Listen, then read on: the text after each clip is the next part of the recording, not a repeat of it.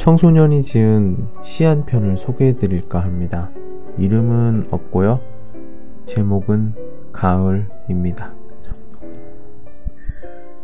떨어진 낙엽 한 장도 티끌 하나 없이 푸르던 하늘도 내게는 커다란 의미였던 너와의 계절